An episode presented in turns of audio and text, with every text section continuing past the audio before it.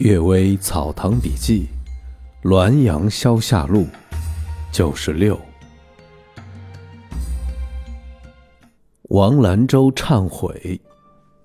王兰舟曾经在乘船途中买了一个童子，这个童子年方十三四岁，很是俊秀文雅，也略知字义。童子说是父亲死了，家境败落。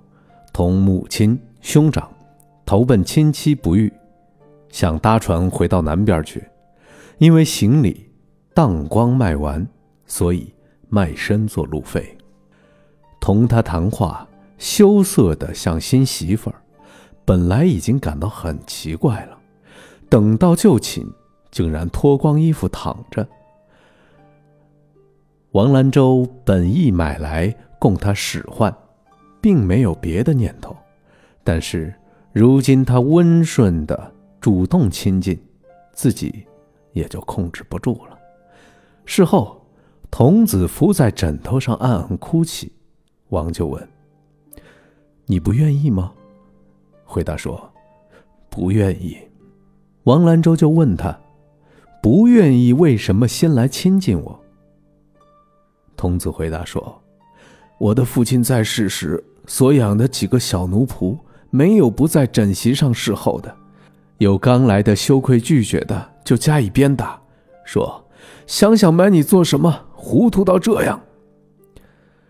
知道奴仆服侍主人，本分应当这样，不这样就应当受鞭打，所以不敢不自己现身。”王连洲起身推开枕头说：“可怕呀！”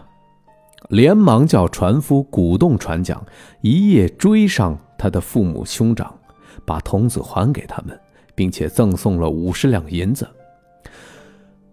王兰舟心里还不能安宁，又在闽中寺礼拜佛像忏悔，梦见伽蓝神对他说：“你犯了过错，在顷刻之间就改正了，因此还没有登记上簿册。”可以不必亵渎佛祖了。魂父王仁一，戈东长前辈在翰林院任职时，他的祖父富斋先生从市上买回来一件暗绿色的袍子。有一天，富斋锁了门出去，回来发现丢了钥匙，他以为钥匙忘在床上。便从窗户往里看，却看见那件绿袍挺挺的，像个人似的站着。听到惊呼声，才倒下。大伙儿议论说烧掉他。刘孝谷前辈当时和傅先生住在一起，说这是死人穿过的衣服，魂魄还附在上面。鬼是阴气，见了阳光就散了。于是。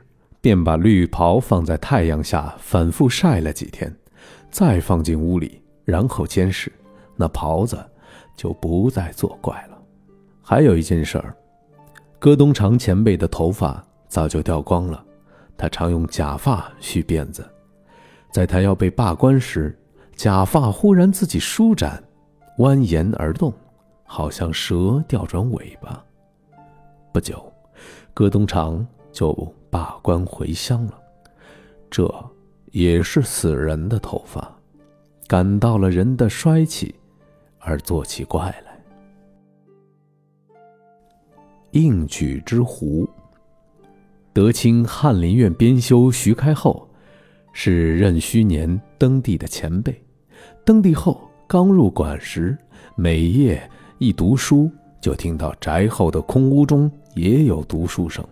与他的读书声朗朗相应，细听其读书内容，也是馆阁绿覆。开门一看，屋中不见一人。